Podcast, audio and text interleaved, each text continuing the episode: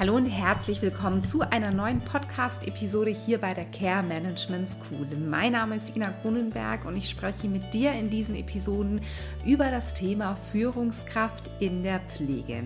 An dieser Stelle eine kleine Anmerkung, denn das werde ich in letzter Zeit relativ häufig gefragt. Sind die Inhalte auch für Führungskräfte, für Leader aus anderen Branchen relevant und interessant?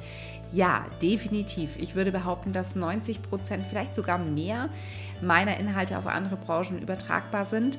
Aber im Sozial- und Gesundheitswesen haben wir es mit ähm, ja, ganz besonderen Herausforderungen zu tun und die werden definitiv nicht leichter, sondern eher noch schwerwiegenderer werden in der Zukunft. Und ähm, ja, aufgrund dessen habe ich mich dafür entschlossen, den ähm, ja, Fokus der Inhalte sehr auf die Pflege zu lenken. Das ist auch der Bereich, aus dem ich tatsächlich komme. Aber wie gesagt, du wirst ähm, ja, die Beispiele oder die Inhalte allgemein definitiv auch auf andere Branchen übertragen können. Ja, aber jetzt legen wir los. Ich möchte mit dir heute über das Thema sprechen, ob es als Führungskraft sinnvoll ist, zunächst mal eher vielleicht etwas vorsichtiger oder zurückhaltender zu sein. Und ja, wie ich auf das Thema gekommen bin, das erzähle ich dir jetzt. Vor einigen Tagen hat ein ja, Kollege von mir, so möchte ich ihn jetzt mal nennen, in seiner Story eine Visitenkarte gepostet. Eine uralte Visitenkarte, ich würde mal sagen, sechs, sieben Jahre alt vielleicht, von äh, mir als Einrichtungsleitung. Nee, also sieben Jahre ist sie nicht alt. Ich würde mal sagen, vielleicht 2016 könnte sie sein. Dann sind es vier Jahre. Und ähm, ja, wir sind dann eben darauf zu sprechen gekommen mit der Community, wie ist es überhaupt dazu gekommen, dass er diese Visitenkarte von mir hat. Und äh, ja, Fakt ist, ich habe ihn, es geht übrigens um den Pflegemanager, relativ bekannt auf äh, Instagram und vor allem Facebook äh, tatsächlich eingearbeitet. Denn er hatte sich überlegt, äh, zu meinem Träger zu wechseln, hat sich dann allerdings doch nach kurzer Zeit wieder dagegen entschieden. Aber er war eben bei mir zur Einarbeitung, was eben ja so die trägerspezifischen Aufgaben anbelangt. Und ähm, ja, ich habe ihm dann so ein bisschen Feedback gegeben über die Story, auch ja, so ein bisschen äh, auf eine lustige Art und Weise. Und äh, er mir genauso. Und er meinte dann eben, ja, die Ina, die war im ersten Moment super vorsichtig, äh, ja, eher erstmal zurückhaltend. Und das fand ich sehr, sehr spannend. Und äh, natürlich äh, hat es dann so ein bisschen in mir gearbeitet. Warum war das so? Bin ich das vielleicht grundsätzlich? Und ja, eben auch die Frage, würde ich das auch anderen Führungskräften empfehlen? Und ähm, ja, jetzt vielleicht erstmal ganz grundsätzlich, was machst du, wenn du ein solches Feedback bekommst? Also Punkt Nummer eins. Nur weil dir jemand ein Feedback bekommt, muss es nicht heißen, dass das tatsächlich so ist. Aber es ist zumindest vielleicht bei dieser Person so angekommen. Der Pflegemanager hat wahrgenommen, die Ina ist eher zurückhaltend und eher vorsichtig. Ähm, ich hab, bin jetzt mit ihm nicht weiter ins Gespräch gegangen, aus, aus welchem Verhalten, aus welchem Verhalten heraus er das geschlossen hat, ob das an dem lag, was ich ihm erzählt habe, wie ich es erzählt habe, ob es an meiner Körpersprache lag. Ähm, das ist auch gar nicht erforderlich, ich sage dir auch gleich warum. Aber du solltest auf jeden Fall mit diesem Feedback arbeiten oder dir zumindest Gedanken darüber machen. Denn jedes Feedback kann eigentlich nur positiv für dich sein und dir zu deiner eigenen ähm, ja, Entwicklung weiterhelfen, für deine Entwicklung weiterhelfen. Du findest dazu auch auf YouTube ein Video. Ich habe jetzt nicht die genauen Titel im Kopf. Ich glaube, warum Kritik an dir eine Chance ist. Guck dir das auch sehr, sehr gerne an. Es wird dazu aber demnächst mit Sicherheit noch den einen oder anderen Inhalt geben, denn ich bekomme dazu auch häufig Fragen gestellt und möchte da gerne auch noch ein bisschen mehr in die Tiefe gehen.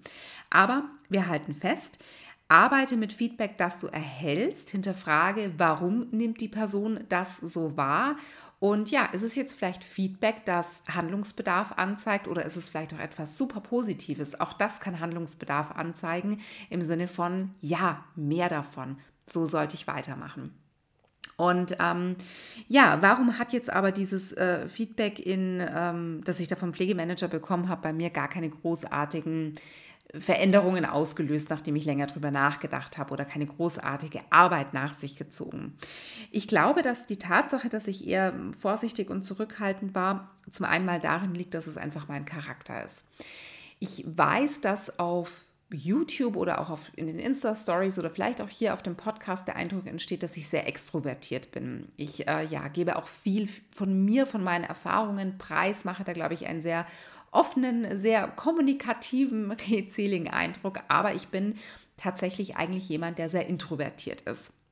Das heißt, wenn du mich mal erlebst in einer größeren Gruppe, werde ich nicht diejenige sein, die äh, ja im Minutentakt irgendein neues Thema in die Runde wirft oder sich ganz, ganz rege beteiligt. Ich bin da jemand, der oft sehr, sehr gerne zuhört, was nicht bedeutet, dass ich das Gespräch nicht interessant und spannend ähm, finde. Aber ja, ich bin niemand, der da ähm, ja, so, so hervorprescht. Also ich war auch nie so eine typische Klassensprecherin von meiner Art, so kann man es vielleicht ganz gut sagen. Und jetzt wirst du wahrscheinlich denken, naja, aber ist sie denn dann eine gute Führungskraft? Müssen Führungskräfte nicht Kräfte sein, die sehr aktiv sind, die sehr kommunikativ sind, die eben gerne reden, die ähm, ja gerne sehr aktiv in das Gespräch mit, mit anderen eintreten? Äh, ja, ich gebe dir da ein Stück weit recht. Es ist in vielen Situationen als Führungskraft sehr, sehr vorteilhaft, wenn du extrovertiert bist, wenn es dir leicht von der Hand geht, einfach mal einen Smalltalk mit jemandem zu beginnen, den du noch nicht so gut kennst. Dazu werde ich auch demnächst mal was in einer Podcast-Episode sagen, nämlich vielleicht ja die Tätigkeit, die mir als Einrichtungsleitung mit Abstand am wenigsten Spaß gemacht hat. Die hängt nämlich genau mit diesem Punkt ähm, introvertiert sein zusammen.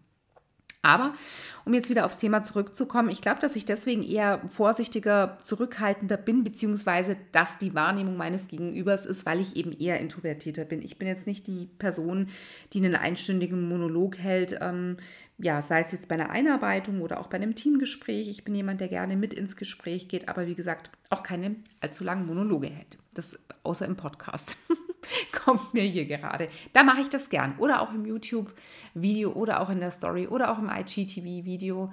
Ja, du merkst, meine aktuelle Tätigkeit ähm, ist vielleicht auch ein Stück weit ein Herauskommen aus der Komfortzone, kommt mir gerade. Ja, super spannende Erkenntnis, die ich jetzt hier gerade in der Podcast-Episode habe. Genau, also das war Punkt Nummer eins. Ich glaube, dass äh, ja, diese Wahrnehmung, die ich da ausgelöst habe bei dem Kollegen, ähm, einfach begründet ist darin, dass es ein Stück weit mein Charakter ist.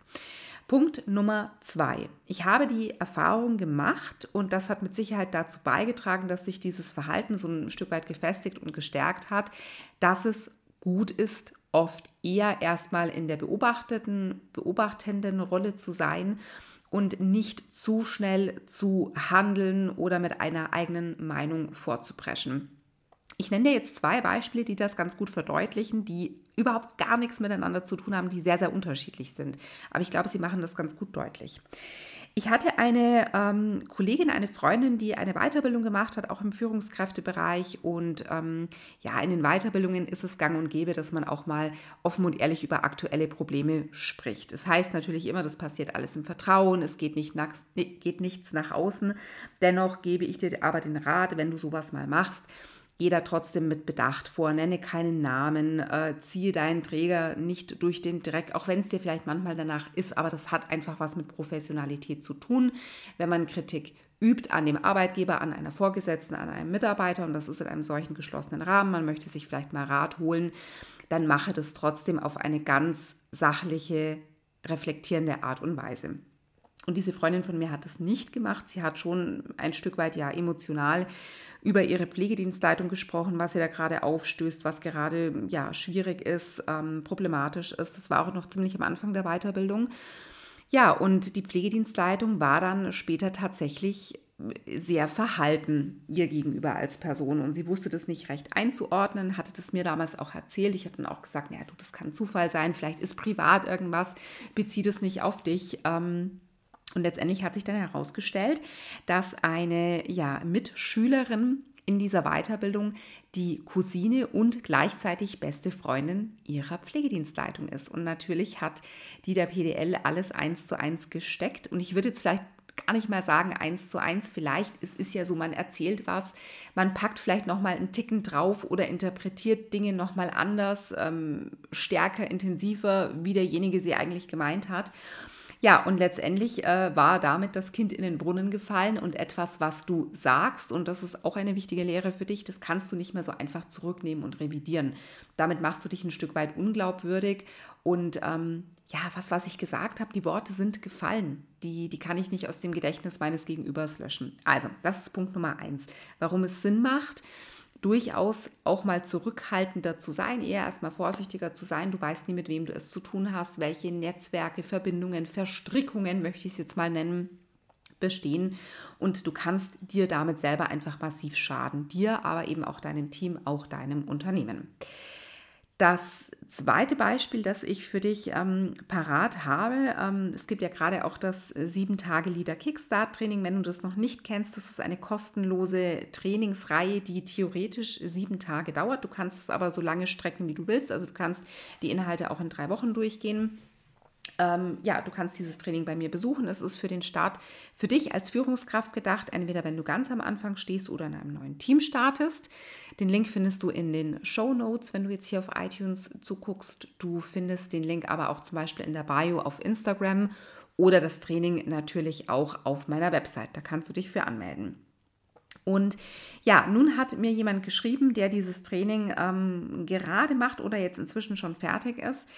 Äh, sie ist ja Stationsleitung in einer Klinik, macht das jetzt schon einige Monate und sie ist am Anfang von Seiten des Teams mit einer Problematik konfrontiert worden, die sie für relativ eindeutig hielt. Und sie hat sofort zu dem Team gesagt, hey Leute, ich stehe hinter euch, ich bin da, wir kriegen die Kuh vom Eis, wir machen die und die und die und die Maßnahme. Letztendlich hat sich aber herausgestellt, dass der Sachverhalt doch ein bisschen anders ist, dass das Team das ja sehr subjektiv geschildert hat, dass das Team auch gar nicht in der Lage war, die Situation voll und ganz zu erfassen, weil das Team einfach nicht das nötige Hintergrund- und Fachwissen hat das sie aber als Führungskraft hat. Also sie hat die Situation jetzt nach einigen Monaten doch ähm, etwas oder sogar sehr anders bewertet. Aber sie hat dem Team eigentlich sehr schnell sehr klare Zusagen und Versprechungen gemacht, hat wirklich ganz klar aufgezeigt, das werde ich tun, das werde ich tun und das werde ich für euch machen. Und wir kriegen das Problem so gelöst, dass ihr ja genau die Endsituation, das Endergebnis habt, das ihr euch wünscht, liebes Team. Und sie kann das nun nicht einhalten, weil es einfach auch keinen Sinn macht im Bezug äh, vor allem auch auf die Patientenversorgung, auch ein bisschen in Bezug auf die wirtschaftliche Lage der Klinik, aber ein ganz, ganz großer Punkt ist die Patientenversorgung. Die würde darunter leiden, wenn sie ihren Versprechungen jetzt nachkommen würde. Was macht das jetzt mit ihr und dem Team? Das ist ein Stück weit Vertrauensbruch. Sie hat Erwartungen geweckt, die sie nicht halten kann. Das Team wird ihr bei jeglichen weiteren Versprechungen, die sie macht, immer wieder unterstellen, naja, wer weiß, ob du das überhaupt einhältst. Also dieses, dieses Vertrauensverhältnis hat einen unglaublichen Knick erfahren weil sie einfach viel zu schnell vorgeprescht ist, sich zu einer Sache positioniert hat, zu der sie sich noch gar nicht hätte positionieren können, weil sie noch gar nicht alle Fakten kannte. Und ähm, das braucht manchmal einfach Zeit. Manchmal ist es einfach auch erforderlich, Dinge wirklich zu beobachten und erstmal abzuwarten. Und ich weiß, dass das sehr, sehr schwierig ist, weil wir als Führungskraft gerne unserem Team zeigen möchten, dass wir hinter ihm stehen indem wir eben ähm, schnell Farbe bekennen, indem wir schnell für Lösungen sorgen. Also das ist ja auch so das Typische von, von Politikern, die schnell vorpreschen, die schnell handeln. Da sehen wir jetzt auch ganz, ganz viele sehr gute Beispiele in der Corona-Krise. Da macht es mit Sicherheit auch Sinn, vielleicht eher schneller zu handeln in Bezug auf gewisse Dinge in Bezug auf gewisse Dinge. Aber bei anderen Dingen wäre es vielleicht sinnvoller, gerade eben als Führungskraft, erstmal abzuwarten. Dieser Druck, der dadurch für dich ähm, entsteht, in Bezug auf das Team, vielleicht aber auch in Bezug auf die Unternehmensebene, der kann teilweise sehr schwer sein, der kann nicht einfach sein, aber ich gebe dir auch da den Rat, sei manchmal eher noch zurückhaltender, vorsichtiger, geh eher in die beobachtende Rolle. Und der dritte Punkt, hm, den möchte ich auch noch nicht oder möchte ich nicht unerwähnt lassen, ist, dass es manchmal aus rein strategischer Sicht eben auch Sinn macht, eher erstmal zurückhaltender zu sein. Du hast vielleicht Wissen, das die Mitarbeiter noch nicht haben. Du kennst vielleicht strategische Pläne des Unternehmens, die die Mitarbeiter noch nicht wissen. Und du kannst einfach jetzt zu diesem Zeitpunkt noch nicht handeln, ohne diese Strategie den Mitarbeitern preiszugeben. Ich hatte das neulich schon mal in einer, ja, in einer Podcast-Episode erzählt dass ich mal in der ja, Situation war, dass mein Träger, das Unternehmen, für das ich gearbeitet habe, verkauft wurde. Und das hatte sehr, sehr weitreichende Konsequenzen. Negative, durchweg auch sehr, sehr viele positive, durchaus auch sehr viele positive. Aber Fakt war, ich durfte über einen längeren Zeitraum nicht mit meiner Belegschaft darüber sprechen. Ich glaube, ja, genau, meine Pflegedienstleitung war, meine ich, mit dabei bei dieser Tagung. Da bin ich mir jetzt aber auch nicht mehr hundertprozentig sicher bei dem Gespräch, bei dem wir das erfahren haben. Aber sonst durfte wirklich niemand davon erfahren. War eine super schwierige Situation. Es gab Entscheidungen, die angestanden wären, die ich nicht treffen durfte, weil ich wusste, ich darf das gar nicht mehr entscheiden und auch mein Geschäftsführer darf diese Entscheidung nicht mehr treffen. Wir müssen abwarten, bis die, die Übernahme in trockenen Tüchern ist.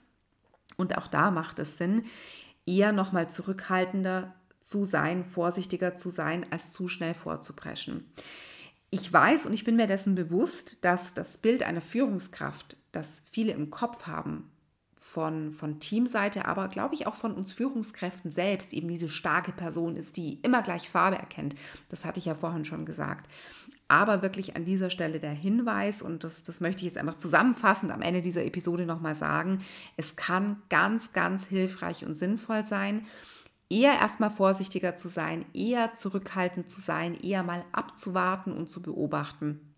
Denn das, was du sagst, vollkommen egal, ob das jetzt eine Aussage wie eine Kritik ist in dem einen Beispiel, das ich dir genannt habe mit der ähm, Stationsleitung oder Wohnbereichsleitung ähm, in der Weiterbildung mit ihrer Pflegedienstleitung, oder eben dieses Beispiel, wo vorschnell eine Versprechung seitens der Stationsleitung gemacht worden ist.